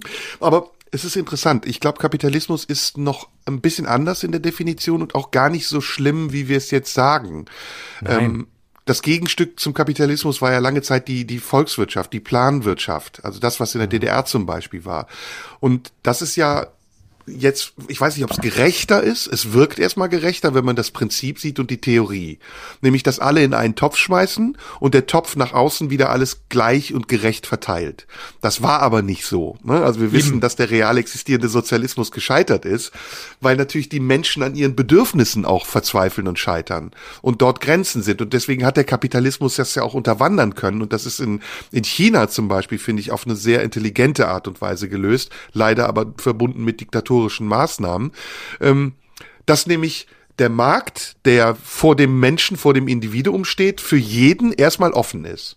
Jeder Mensch in Deutschland hat gleiche Chancen. Wir leben in einer chancengleichen Gesellschaft. Das ist aber trügerisch, weil nicht jeder Mensch hat die Fähigkeiten, diese Chancen zu nutzen. Nicht jeder Mensch hat die Infrastruktur und vielleicht das Schicksal, diese Chancen wahrzunehmen. Und deswegen ist es am Ende doch wieder eine sehr ungerechte Gesellschaft. Denn während wir über Geldvermehrung nachdenken können, weil wir privilegiert sind, weil wir einen Job machen, der uns auf relativ schnellem Wege ziemlich viel Geld bringt, sitzen andere Leute mit vier Kindern in einer Hartz Hartz-IV-Wohnung und kriegen ein Gehalt, was sie ganz knapp am Existenzminimum hält und müssen für jeden Scheiß, den sie sich leisten wollen, Anträge stellen, die vielleicht sogar nicht immer genehmigt werden. Das ist das Ungerechte am Kapitalismus. Aber eigentlich ja. ist der Kapitalismus ja auch eine Idee von Chancengleichheit. Das muss man auch sagen. Oder? Hm, ja, in seiner, in seiner ursprünglichen Idee vielleicht, ja. aber ja, ja, ja, ja, ja, eigentlich. Das ist äh, misshandelt. Die Idee ist misshandelt. Ja, ja. Weil, die, weil die großen Unternehmen sie missbrauchen, weil der, der, der, der Stärkste ja. ist, der das meiste Geld hat, auch die anderen ausbeuten kann. Ja, ja, und trotzdem würde ich auch, kann ich auch diesen ganzen planwirtschaftlichen Gedanken überhaupt nichts abgewinnen. Ich finde es, äh, ich, in, in meinen Augen ist das immer gescheitert und zwar, und zwar wirklich gescheitert. Es gibt ja immer die Leute, die sagen, na ja, es ist ja immer nur falsch ausprobiert worden und in den Systemen, in denen das der Fall war, wie in der DDR oder auch früher in, in Russland, in der damaligen Sowjetunion und vorher, hm, das ist halt schiefgegangen, das waren die Leute, das waren die Bedingungen. Aber in meinen Augen ähm, passen äh, Planwirtschaft und Demokratie schlicht nicht zusammen. Ich krieg das nicht zusammen. Und es ist, es bleibt einfach, ähm, es bleibt einfach ein, ein System, das das das nicht hinhaut. Also man kann nicht planwirtschaftlich dafür sorgen, dass alle immer das Gleiche bekommen. Abgesehen davon, dass es ja auch gar nicht dem dem dem, dem Individuum gerecht wird, denn jedes Individuum hat ja andere hat ja andere Wünsche, Vorstellungen äh, vom Glück, vom Leben, von allem. Also das, das funktioniert nicht. Und gleichzeitig muss man sagen, dass wir ja gerade mit China oder anderen Ländern in den vergangenen Jahren sehen, sehen, dass die lange unterstellte Ehe von Kapitalismus und Demokratie, die quasi notwendig schien, nämlich dass diese beiden Systeme sich einfach am besten ergänzen und der Kapitalismus am besten ähm, sich entfalten kann in einer demokratisch legitimierten, freiheitlich-liberalen Gesellschaft, das ist, glaube ich, auch ein Irrtum, denn das sehen wir in China, wo das, wo die das wunderbar hinkriegen. Äh, also Kapitalismus und Sozialismus oder Kapitalismus und Planwirtschaft beziehungsweise Kapitalismus und knallharte ähm, Diktatur gehen im Kern sogar noch besser zusammen, als wenn irgendeine demokratisch verfasste Grundordnung den, Kapitalismus permanent stört, weil wieder irgendein, irgendein Gesetz kommt, das ihn einhegen will. Ja, die, die sozialistische Marktwirtschaft ist ja das System, in, in der ich in. Und ähm, ich, boah, soweit ich weiß, war Deng Xiaoping derjenige, der das eingeführt hat. Das ist ja eine Kombination aus Planwirtschaft und, und Kapitalismus. Ähm, weil im Gegensatz zur Planwirtschaft, wo der Staat ja der Besitzer des Vermögens seiner Bürger ist, im, in der sozialistischen Marktwirtschaft ein gewisser Anteil auch bei den Bürgern bleibt und die Bürger mit diesem eigenen Anteil auch so umgehen wollen, wie sie können. Mittlerweile ist das übrigens sehr viel. In China ist das weit über 50 Prozent, was privat erwirtschaftet wird und in privaten Händen liegt. Das fühlt sich ein bisschen anders an, wenn man es von außen betrachtet. Und das System ist ja auch sehr erfolgreich, weil China, äh, anders als die sozialistischen Staaten, Staaten damals ähm, ja auch nach außen gerichtet agiert. Also China erobert ja auch andere Märkte und verkauft seine Waren, indem es sehr, sehr geschickt äh, Plagiate herstellt und mit dem Know-how der westlichen Welt eine eigene, ein eigenes System aufgebaut hat, das permanent produktionsfähig ist, aber auch wettbewerbstauglich. Und ich glaube, dass das richtungsweisend wäre, jetzt kommt mein Vorbehalt, wenn eben nicht die politische Komponente noch existieren würde. Denn China ist ein äh, restriktives System. China ist ähm, aus unserer Sicht eine Diktatur, in der es keine Meinungsfreiheit gibt, in der ähm, Kommunikation, Medien, Presse, Internet massiv eingeschränkt werden, weil natürlich die chinesische Staatsführung kein Interesse daran hat, dass dieser Pseudo-Individualismus eines vermeintlich freien freien Marktes sich auch in einer demokratischen ähm, Gesellschaft widerspiegelt. Und da mhm. ist sozusagen unsere Schnitt, da, da ist sozusagen unsere Bruchstelle, wo wir als westliche Welt sagen, wir mit unserer westlichen demokratischen Tradition können ein solches System nicht aufbauen und auch nicht aufrecht halten, weil bei uns die Gesellschaft viel zu divers ist und weil Europa als äh, Bruchteil Staaten, Kontinent mit China nicht zu vergleichen ist, wo es eine Regierung, wo es ein, ähm, wo es eine Obrigkeit gibt, die zentral verwaltet für ganz China mitbestimmt. Wobei es da ja auch schon wieder Konflikte gibt. Ich erinnere da nur an die Uiguren etc. Die Unterdrückung ja, von Minderheiten in China ist ja auch ein großes Problem. Mhm. Und da, da ist übrigens im Moment jetzt gerade durch die, durch die Olympischen Winterspiele, ähm, merke ich wieder, was es für einen ganz komischen, mich zutiefst irritierenden, hochautoritären Reflex bei sogenannten selbsternannten Linken gibt, die dieses China verehren, dass du denkst, meine Fresse, was ist denn hier los? Wir hatten darüber, glaube ich, mal ganz kurz gesprochen im Laufe irgendwann der, der, der Corona-Zeit, da wurde es ja auch schon mal deutlich, besonders während der ersten Lockdowns, wurde so, so Leute Zero-Covid-Anhänger und so, und zwar nicht No-Covid, das ist ja nochmal was was anderes. Aber Zero-Covid-Anhänger, also diese Leute, die dann sagen, jawohl, in China, das, die machen das viel besser. Da wird einfach, da wird einfach die Stadt abgeriegelt und da wird, da wird Corona ist Ende, da wird zugemacht, das ist, da, und dann, dann ist da Schluss und da wird nicht wie hier, jeder macht, was er will. Und ich denke, Leute, was ist denn in euch gefahren? Äh, ein, ein, eine Autoritätshörigkeit, die auch diese ganzen Verbrechen, die diese, die diese Menschen da, da begehen in China und die an Menschen begangen werden, ausblenden können, in so einer Sehnsucht, als wollten so ein paar versprengte Linke da sagen, ja, genau, macht uns mal hier ruhig die Schotten dicht, ist auch ganz geil. Es ist so irritierend, auch jetzt wieder. Äh, wenn du jetzt irgendwie bei, bei bestimmten Leuten erwähnst, nachher Olympische Winterspiele, China, nicht ganz so einfach, wenn man sich anguckt, wie die eben mit Meinungsfreiheit umgehen, wie die mit der Niederschlagung von Demonstrationen umgehen, wie die, wie die mit, mit Hongkong umgehen, all das. Ja, ja, ja, ja. Aber Menschenrechtsverletzungen, ganz ehrlich, wir in Europa, wir haben auch Frontex auf dem Mittelmeer. Ja? Und, und da, da können die Chinesen noch was von uns lernen. Wir sind auch ganz schön schlimm. Der schlimmste Whataboutismus, das, wo die sich sonst immer gegen wehren. Ja, Whataboutismus, darf man gar, das darf gar nicht sein, um Himmels Willen. Da wird Kraut mit Rüben verglichen, da wird Frontex mit den Uiguren und alles hin und her. Und ich denke, ey Leute, äh, könnt ihr mal einmal nachdenken, bevor ihr eure, eure äh, Semi-Autoritätsfantasien auslebt, weil da endlich mal wieder ein System ist, äh, das, das den Leuten auf die Finger haut und dafür sorgt, äh, dass, dass Ruhe ist. Aber die Bedingungen, unter denen das passiert, sind, sind entsetzlich. Und da bin ich immer wieder schockiert, weil es, weil es in dem Fall eben nicht irgendwelche rechten Deppen sind, sondern weil es Leute sind, die sich selbst für aufgeklärt halten. Hm.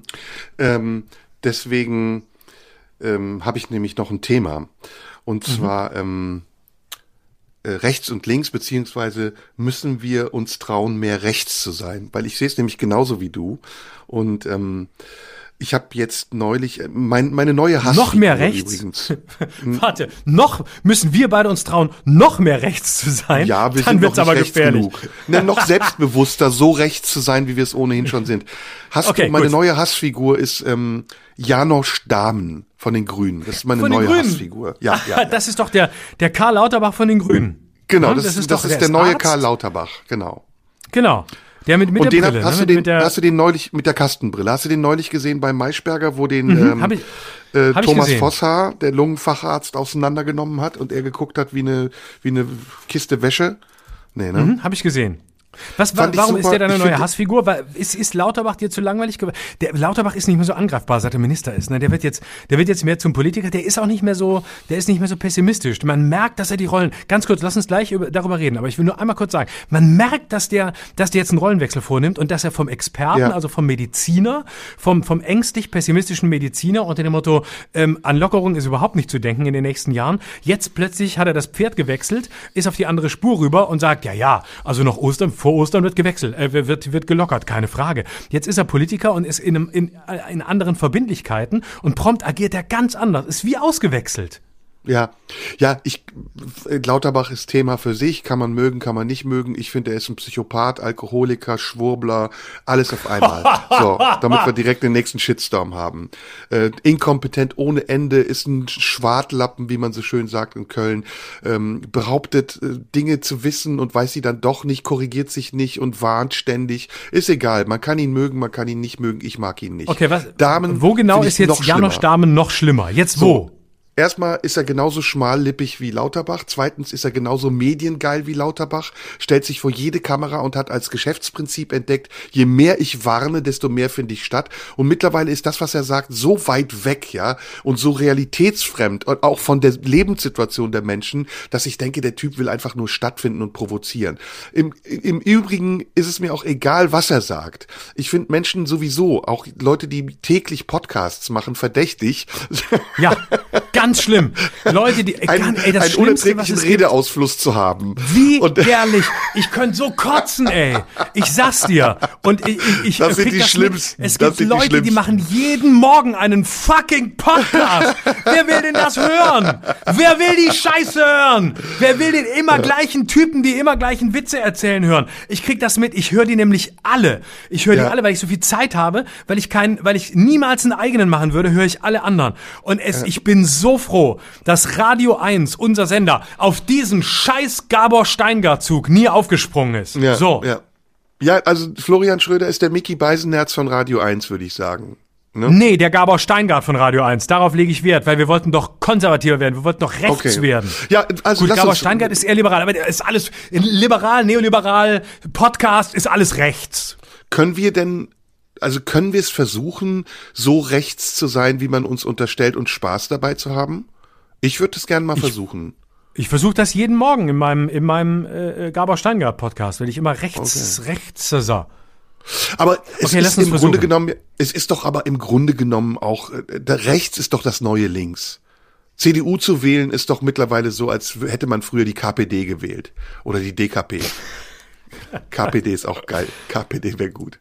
Aber ist es nicht ja. so, sind die neuen Spießer nicht die Grünen? Am besten ist ja diese neue Generation dieser jungen Grünen, die, äh, die jungen Mädchen so, oder Frauen 23, 22, die so einen Katalog von, von, ähm, von Haltung haben, den sie dann auch immer in Talkshows präsentieren dürfen. Ne? Das ist auf jeden Fall, Umweltpolitik ist ein Teil, Genderpolitik ist ein Teil, ähm, alles was mit Ismus zu tun hat, ist ein Teil. Und die wissen auch viel die wissen auch sehr, sehr viel. Die sind fast schon altklug, so viel wissen die. Und wir sind jetzt mhm. in einem Alter, Florian, du bist äh, bald, gehst auf die 50 zu, ich bin schon über 50, wo wir uns das leisten können. wo wir uns das leisten können, auch ein bisschen konservativer und ja reaktionärer zu sein. Die politische Haltung ist doch auch immer eine Repräsentation deines Alters. Und wenn du mit 20 mhm. gegen die Gesellschaft warst und anarchistisch, wenn du aufbegehrt hast gegen das Diktat der Ober Obrigkeit und deiner Eltern und der Lehrer, dann bist du jetzt mit 50, 55 das, was du, wogegen du früher warst. Dann bist du die Obrigkeit und die Autorität. Ja, wir sind angekommen. Wir sind angekommen. Ja. Wir sind ganz, wir sind ganz oben. Wir haben, deswegen reden wir auch die ganze Zeit permanent über Geld, das keiner unserer Hörer hat, aber wir. Und deswegen ja. ähm, sind wir, wir sind einfach die Spitze der Gesellschaft. Und weißt wir, du, was ich dir zum Geburtstag jetzt, schenke? Wir sind jetzt, wir, wir müssen, lass mich kurz sagen, wir ja, müssen jetzt unser Erbe verteidigen. Ja. Wir haben das, wir haben das Geld verdient. Wir sind Boomer. Wir sind die Kaufkräftigen. Und wir, wir müssen das gegen diese ganzen jungen äh, äh, äh, Schnösel, die jetzt da kommen, müssen wir das Geld verteidigen. Ja. Gegen die Kevin ja. Kühnerts und die Ricarda Langs, die von uns unserem Geld die Welt retten wollen, die wir sowieso nicht mehr erleben werden. Ja, so, ja. mehr Mut geht's. zur AfD. Warum soll mehr ich, Mut zur AfD. Ich, warum soll ich ein Klima retten, äh, das ich gar nicht mehr erleben werde? Und by the way, mir ist zu kalt. Ich, ja. ich fliege durch die Gegend und zwar Kurzstrecke. Berlin-Hamburg fliege ich, weil ich möchte, dass es warm wird zu meiner Lebenszeit. Und ja, andere Generationen, okay, kommt die Nordsee ein bisschen näher, ist schön. Ich musste noch von Lörrach, ich musste noch von Lörrach mit, mit dem D-Zug nach Sylt fahren, drei Tage Reise, um ans Meer zu kommen. Bald ist das Meer vor der Tür. Ist doch geil. Ist doch geil. Und da muss ja. ich einfach sagen, da bin ich, da bin ich auch gern konservativ. Da sage ich, was haben wir alles aufgebaut? Ihr, ihr Talkshow-Schwätzer da. Wir mussten uns nur was erarbeiten. Euch wird's hinterhergeworfen. Ja. Weißt du, das ist auch eine Generation von jungen Leuten. Ach, das, das sind, sind halt die Kinder vom Prenzlauer Berg. Permanent, permanent verhätschelt. Das sind so. Hafermilchtrinker. Du bist das Geilste, was mir je passiert ja. ist. Äh, und, und wir haben du, auf die Fresse gekriegt. Genau. Da hieß es, Lea, warum bist jetzt du lass da? das doch. Ne? Nimm doch die Hafermilch, sonst kriegst du noch Magenprobleme. Lea, du weißt doch, dass du laktoseintolerant bist. So sind die aufgewachsen. Und jetzt genau. halten sie sich für Freiheitskämpfer. Aber den Arsch gepudert genau. bekommen ohne Ende. Die sind doch in genau. Wohlstand aufgewachsen. Auch. Da wäre ich auch Freiheitskämpfer geworden. Und was hat man mir gesagt? Scheiße, warum bist du da? Ne? Ohne ja, dich wär's Und mir halt die Fresse, gewesen. trag die Wäschekörbe, verdien dein eigenes Geld. Genau. Wir haben trag für unser Geld hart aus. gekämpft. Ja. Ja, ja. Sei, wenn, wenn, wenn du nicht da wärst, ich hätte mehr Freizeit, es wäre cooler, ja. ich hätte ein geileres Leben gehabt. Wegen dir bin ich nie nach New York geflogen. Ja, und Jetzt ab und zu mal ein Halt die Schnauze, ab und zu auch mal ein Halt die Schnauze, kann keinem Kind schaden. Genau. Kein man kind muss nicht körperlich übergriffig davon. werden. Nein, nee. kann man aber auch. Kann dafür, man auch. Kann man auch. Kann man auch. Im Notfall regnet es ja, Fäuste. Im Zweifel Im Notfall. gibt's dafür auch und wenn man es selber nicht machen will, dann gibt's dafür einen katholischen Priester, der ja. ein bisschen ein paar Lektionen ja. erteilen wird. Hast du jetzt so in Berlin zum Beispiel, ne? du bringst mich gerade drauf. In Berlin jeden Tag eine fucking Demo von Umweltaktivisten, von Black Lives Matter Aktivisten und die Straßen sind blockiert. Was kann ich denn dafür, dass ich mit meinem Auto zur Arbeit muss und warum wird denn meine Straße blockiert? Dann blockiert doch das Umweltministerium oder das Kanzleramt genau. oder bei euch zu Hause die Küche oder euren eigenen genau. Kopf, aber doch nicht nicht meine Straße. Kann ich bestätigen. Kann ich bestätigen. Mein großes Problem, Samstag, ich bin Sporttyp, das weißt du, deswegen hast du gesagt, Samstag, also Freitag, Montag, wann wir das da gesehen haben, irgendwann in, in, in, in Brandenburg. Du ja. hast gesagt, dass ich, dass ich gut aussehe, dass ich dir wieder gefalle, dass ich ja. für dich einen geilen Body habe. Und warum habe ich den? Weil ich fucking ins Fitnessstudio fahre. Und weißt du, was ich ja. hasse? Dass samstags der Weg zu meinem Fitnessstudio dreimal so lang ist, weil ich mit meinem Fahrrad irgendwelchen verkackten Demos ausweichen muss. So, Und dann muss Gott ich so weit Weg ja. fahren. Und ich möchte nicht, ich möchte nicht auf meinem Fahrrad einen weiten Ja. Umweg fahren. Ja. Ich möchte in mein Ja. Fitnessstudio fahren, in Ja. den Aufzug steigen und in den dritten Stock Ja. in mein Fitnessstudio fahren, um mich dann auszupowern, damit ich und ich geil lass für dich doch- aussehe. Und ich lass doch mein Leben nicht einschränken, weil irgend so eine Lena oder eine Ariella meint, sie müsste die Umwelt schützen. Das ist mir doch scheißegal. Oder sonst Mich auch oder was. geschützt. Na, Wir mich waren doch auch Kämpfer. nicht. Nein, Wir waren uns, uns, Wir waren- uns wirft man doch den Hunden zum Fraß vor. Wenn wir irgendwas machen, kriegen wir es knüppeldicke. Meinst du, da hat Genau. jemand für uns eine Demo gemacht? Hat hier Weißt du? irgendjemand schon mal für uns eine Demo gemacht? Nee. Niemand. Nicht mal. Nee. Weißt du, wir sind nämlich, wir müssen hart arbeiten, weiterhin hart arbeiten, damit Ja. wir, damit wir die Kaufkräftigen bleiben, Ja. damit jemand das Geld in Ja. den Umlauf bringt, damit die, Und damit die Jungen da auf die Straße gehen können. Ja. Permanent. Wir werden permanent, wir werden kritisiert, wir werden diskriminiert, wir werden ausgegrenzt, nur weil wir einen Podcast machen. Scheiße! Nur weil wir einen Heute- Podcast machen. Heute bist du ein links, linkes, linksfaschist, bist du, obwohl du im Grunde nichts anderes bist, als Ja. einer, der sein Geld zusammenhält und verliert. Ja. Ich bin überhaupt kein Linksfaschist. Ich und ich auch kann nicht. auch gar nicht Antisemit sein, weil Ich ich, einfach, ich bin weder nicht. links noch Antisemit. Ich finde Äh, Geld nein. einfach viel zu geil. So ist es. So. Mann. Und ich schenke dir zum Geburtstag ein Abo von der Kompakt. Und ich schenk dir ähm, eins von der jungen Freiheit. Das, das habe ich schon. Das habe ich schon. Scheiße. Dann schenk ich dir ähm, eine Partei, ne, eine Mitgliedschaft in der Mitgliedschaft in der identitären Bewegung, weil die wollen auch demonstrieren. Da können wir ein bisschen Gegendemo machen gegen die ganzen Umweltfetischisten. Können wir parallel in der Identitären sein, wenn wir in der AfD sind? Ja, das geht ganz gut zusammen. Da gibt's ja auch Verbindungen. In Österreich ist es sehr offen, hier ist es nicht so offen, hier wird's ein bisschen hinter den Kulissen gemacht, aber es geht ganz gut zusammen. So, ähm, Sind wir durch? was wolltest du wissen? Ja, ich glaube, wir sind durch. Mehr können wir heute nicht mehr erreichen. Aber So, warte, wir haben, ähm, eigentlich hätten wir noch was. Warte, wir, nee. Du nee, hattest nee, noch ein Thema. Oh nee, Ja, verschieben das- wir auf kein Bock mehr. Woche. Machen wir nächste Wir Woche, müssen da noch was wir auflösen, Energie. ne? Ja, und wir müssen noch was, Was müssen wir auflösen. auflösen? Von wem das Zitat war, das ich Ach ja, das Woche- Zitat, genau. Oh, ich habe viele richtige Lösungen bekommen, aber du musst es sagen, weil du hast das Zitat genannt. Sag, sag nochmal das Zitat von, von, dem, vom, von einem Komiker äh, von vergangener Woche und jetzt, dann sagst du, wer es war. Ich fick jetzt übrigens eine Z-Punkt. Ach, das darf man ja nicht mehr sagen. Egal, ich fick jetzt also eine Z-Punkt. Immer wenn sie mich umarmt, habe ich das Gefühl, sie tastet mich nach Wertsachen ab. Es war von einem jüdischen Comedian namens Oliver Polak. Das was Wusstest du heute? das? Nee. Abmoderation Aber es haben war gut. viele Hörerinnen und Hörer als Lösung geschickt und dann wusste ich es, weil ich weiß, wir haben die schlauesten Hörer. Abonniert unseren Podcast, schreibt mir Instagram at schröderlive, da erreicht ihr mich oder ihr schreibt uns per Post an die Marlene Dietrich Allee zu Radio 1 in irgendwo Potsdam. Irgendwo in Potsdam-Babelsberg. Kommt auf jeden Fall an. Ist auch die einzige, äh, ist, der RBB ist das einzige, was es in der Marlene Dietrich Allee gibt. Die gehört uns. Die gehört dem Staatsfunk. Wir. In diesem Sinne, bis zum nächsten Mal. Jupp. Ach, macht's gut. Tschüss, bis zum nächsten Mal. Das war Schröder und Sumunju. Der Radio 1 Podcast. Nachschub gibt's in einer Woche.